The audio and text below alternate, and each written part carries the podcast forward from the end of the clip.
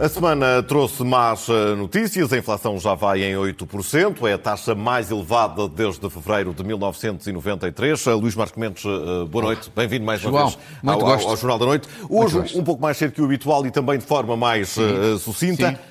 Ainda é possível o Governo cumprir o objetivo dos 4% no final do ano? Parece-me muito difícil. Eu falei esta semana com vários economistas e todos me dizem que o objetivo de uma inflação de 4% é quase impossível de ser cumprido e, portanto, já muitos apontam para 5% ou até para 6% de inflação no final do ano. Porquê? Porque a inflação atingiu 8% neste mês de maio. Isto é, de facto, brutal. O El País dizia hoje, a respeito da Europa, mas aplica-se também a Portugal, que isto é um verdadeiro furacão. E, de facto, nós, desde 1993, não tínhamos um valor desta natureza, há 29 anos. E eu acho que isto levanta, sobretudo, três problemas. É o custo de vida, o custo dos produtos, designadamente energia, produtos alimentares, mas também outros. É o problema das- do valor real das pensões e dos salários. Uma coisa é o valor nominal, mas depois é. Há um corte, chamemos-lhe assim, entre aspas. E, finalmente, as medidas que o governo pode ou não tomar para reforçar os apoios. Vamos então por partes, João. Primeiro, o custo de vida. Preparei aqui um quadro com base sobretudo em dados da DECO, mas também da Associação dos Combustíveis, a Petro, e, que, e, e vejamos o seguinte. Há alguns produtos que são essenciais para as pessoas que tiveram aumentos desde o início da guerra bem superiores aos 8% da inflação. A pescada fresca, 49% aumento. O óleo alimentar, 100% vegetal, 47%. O frango inteiro, 28% de aumento. O bife de peru, 22%. Agora, no outro plano, o gás de garrafa, aqui é um aumento de 25% comparado com o mesmo período do ano passado. Ou então, como ainda há bocadinho víamos, a gasolina e o gasóleo. Combustíveis. Só desde o início do ano, aqui é desde o início do ano, a gasolina aumentou 22%. O gasóleo aumentou 19%. E não estamos ainda a integrar aqui os aumentos enormes que vão surgir amanhã, na gasolina e no Bastante gasóleo. significados. Ou seja, 14 e 12 cêntimos Claro. Portanto, este é um primeiro problema muito sério, o custo de vida. Segundo dado, segundo problema é o valor real das pensões e dos salários. Porque como o governo decidiu não atualizar pensões e salários da função pública em função da inflação, o que é que nós temos? Vamos dar apenas dois exemplos. Um exemplo, corte nas pensões. É corte, evidentemente, entre aspas. O valor nominal, por exemplo, de uma pensão de 800 euros, que passou para 810 por causa do aumento extraordinário que o Governo decidiu. Pois, mas deduzido uma inflação de 4%, como ali está, perde. Perde quanto? 33 euros. Fica em 777.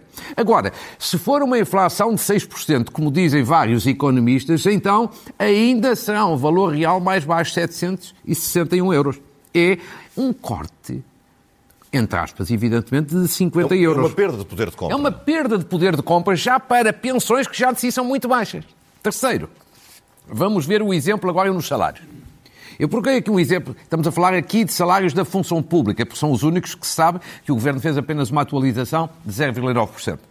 Escolhi aqui o exemplo do salário médio das administrações públicas. Não é o salário de ingresso, que é mais baixo, nem é o salário médio do país, é o salário médio das administrações públicas, como dizem eh, os dados oficiais, 1.548 euros.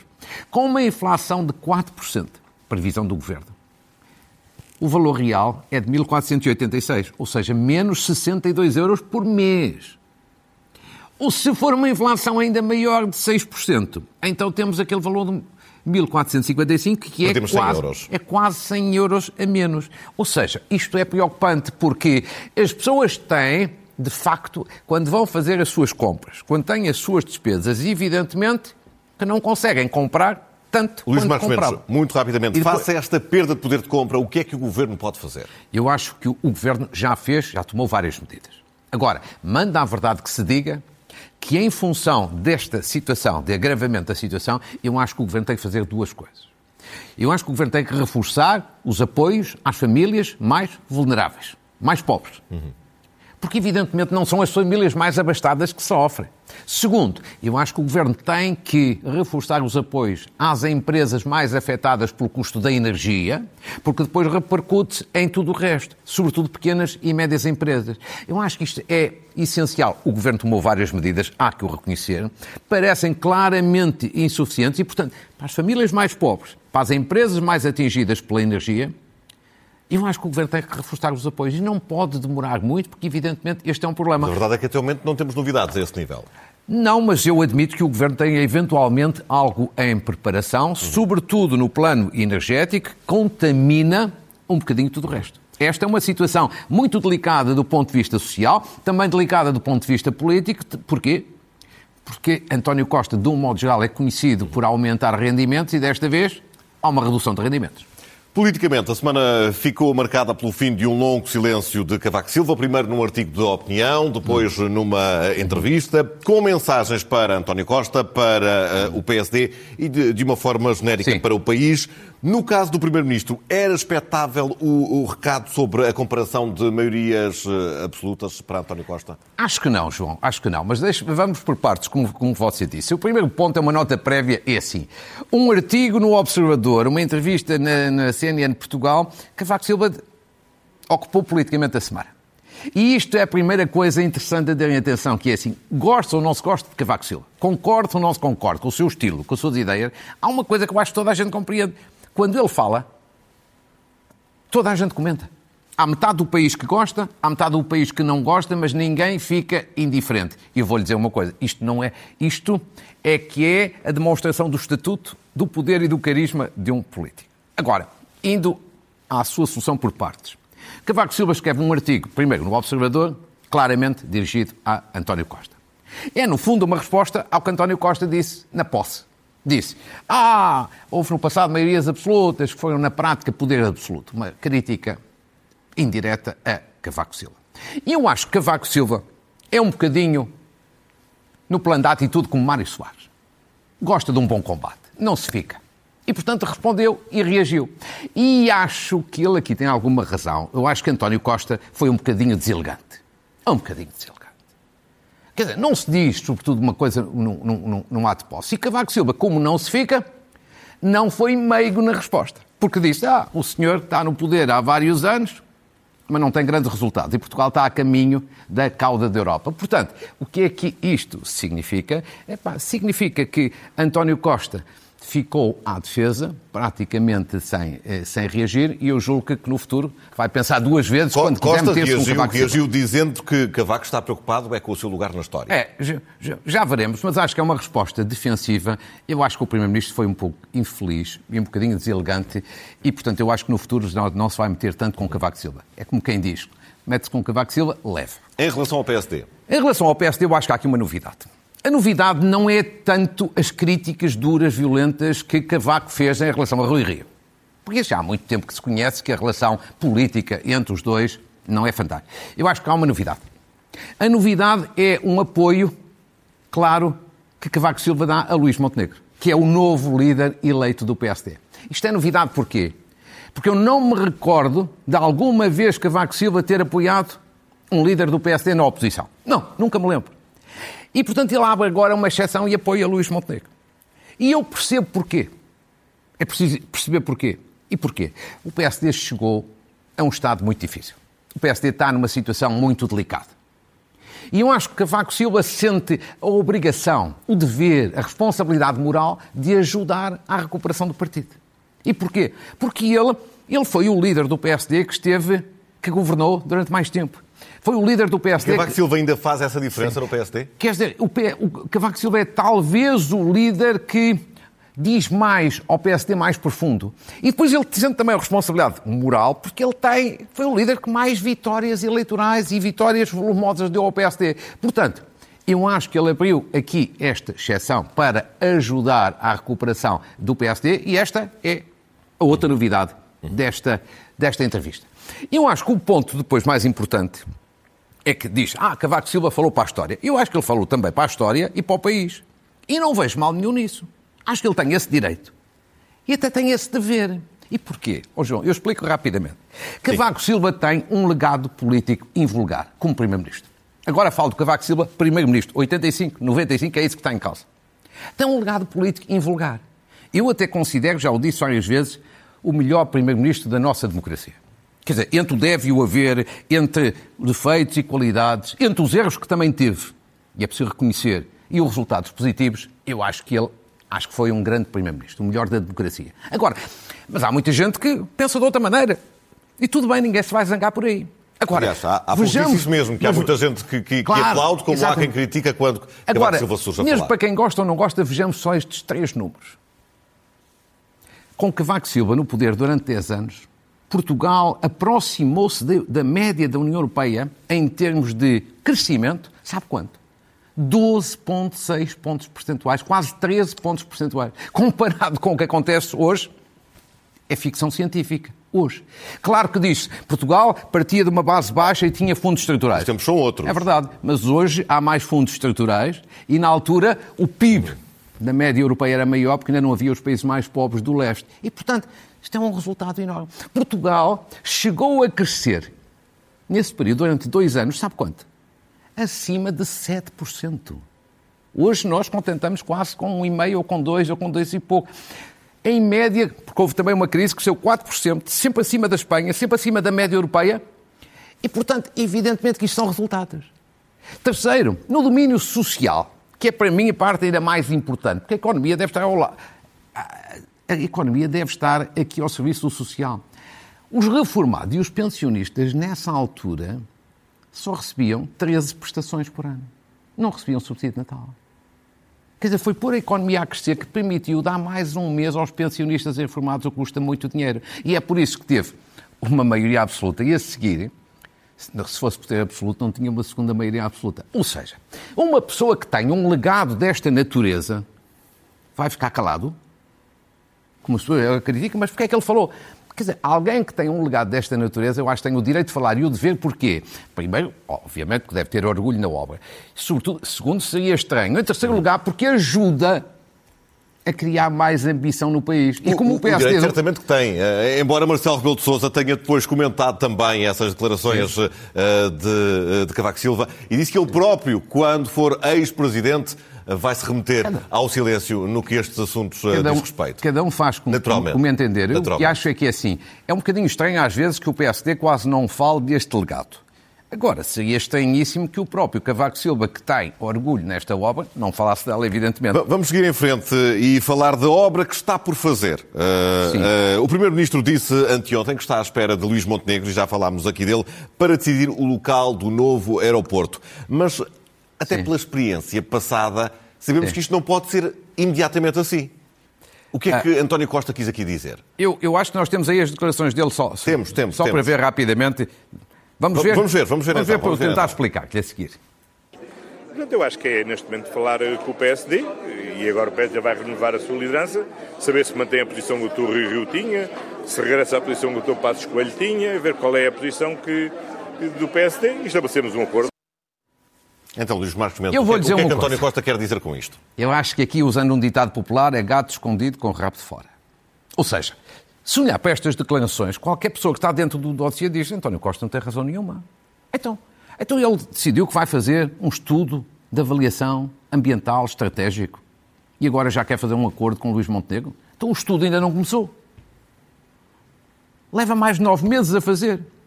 A empresa que foi escolhida para o fazer ainda não está verdadeiramente escolhida, porque é um consórcio com uma empresa espanhola pública que gera o aeroporto de Madrid, tem conflito de interesses aqui com o aeroporto de, de Portugal, e, portanto, não caberia na cabeça de ninguém que uma empresa pública espanhola fosse intervir numa questão estratégica portuguesa. Ou seja, ainda não há estudo, nem a empresa para fazer o estudo, e António Costa já diz que quer acertar com Luís Montenegro.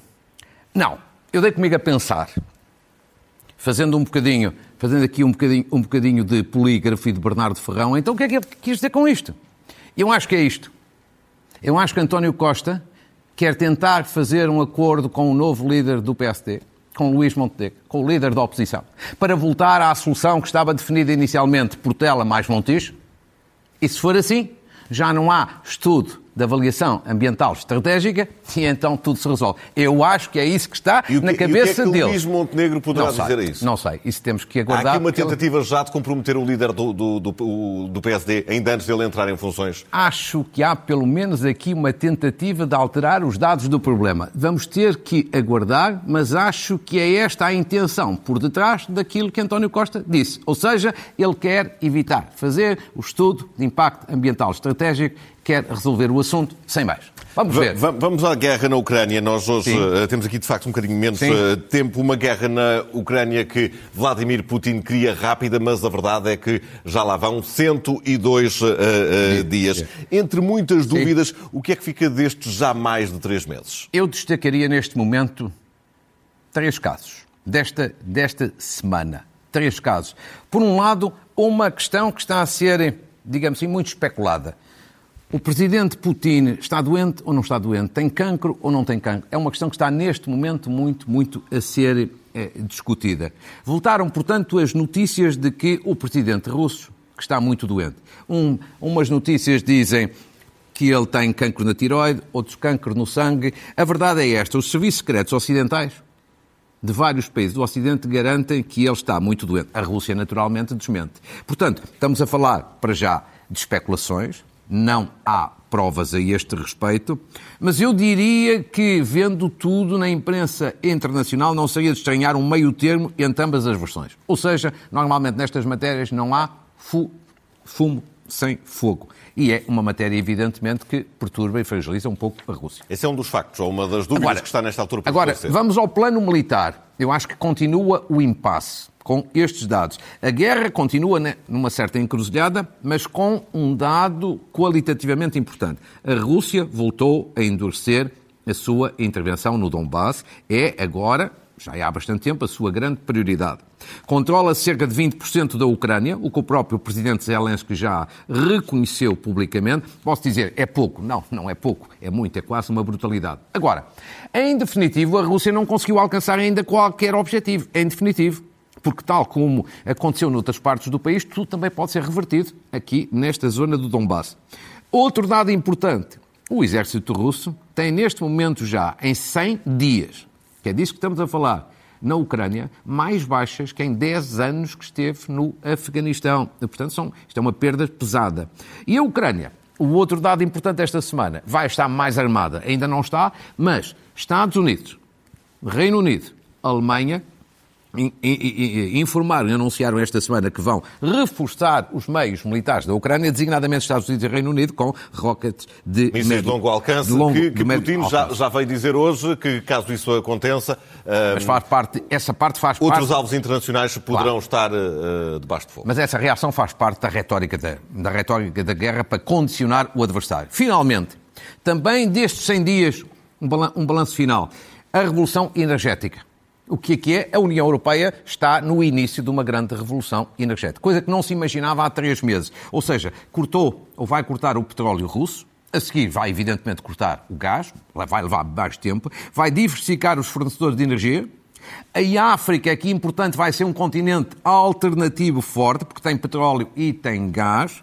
O Porto de Sinos vai ganhar mais relevância, porque vai poder exportar para o centro e o norte da Europa e, portanto, do meu ponto de vista, o Porto de Sines vai ter um valor estratégico no futuro superior à base das lajes. Ou seja, de alguma forma, Portugal e a Espanha, por causa dos seus portos e da alteração de paradigma energética, vão de alguma forma ganhar com esta eh, situação. Os Portanto, uns perdem, outros ganham. Temos aqui dois minutos para falar do jubileu ah, de platina da Sim. Rainha Isabel II, que tem Claro. dominado a informação também nos últimos ah, dias. Mesmo ela estando à ausência de, de grande parte dos Sim. eventos, esteve no primeiro e esteve agora Claro. no último a dizer adeus à varanda Claro. e agradecer aos súbditos. Por isso mesmo, acha que de alguma forma fico- ficou aquém das expectativas que as pessoas ah, tinham toda esta Não. comemoração em Não, Londres? não isso, isso é natural. A rainha tem eh, quase 100 anos e, portanto, tem, tem dificuldade. Mas deixe-me dizer-lhe, eu estou à vontade para dizer o que vou dizer, porque eu não sou monárquico, sou republicano convicto. Mas tenho uma admiração profunda pela rainha Isabel II. Primeiro, pelo enorme capital de consenso e simpatia que ela tem no Reino Unido e no mundo. Em pessoas mais jovens, menos jovens, das classes altas, das classes baixas, monárquicos ou republicanos.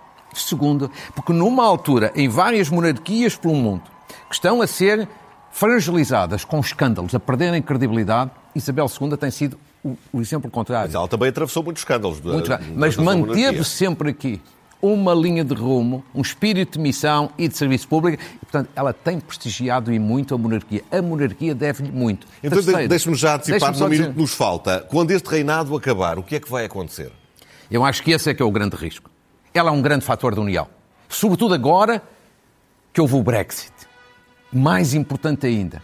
E eu acho que há um risco sério, depois dela terminar o reinado é de ganhar em força os movimentos independentistas na Escócia, ganhar em força os movimentos nacionalistas na Irlanda do Norte, o Reino Unido, tal como hoje o conhecemos, desintegrar-se. E é por isso que eu acho que, já como muitas vezes aconteceu no passado, por exemplo, em 1979, só recordar isto, uhum.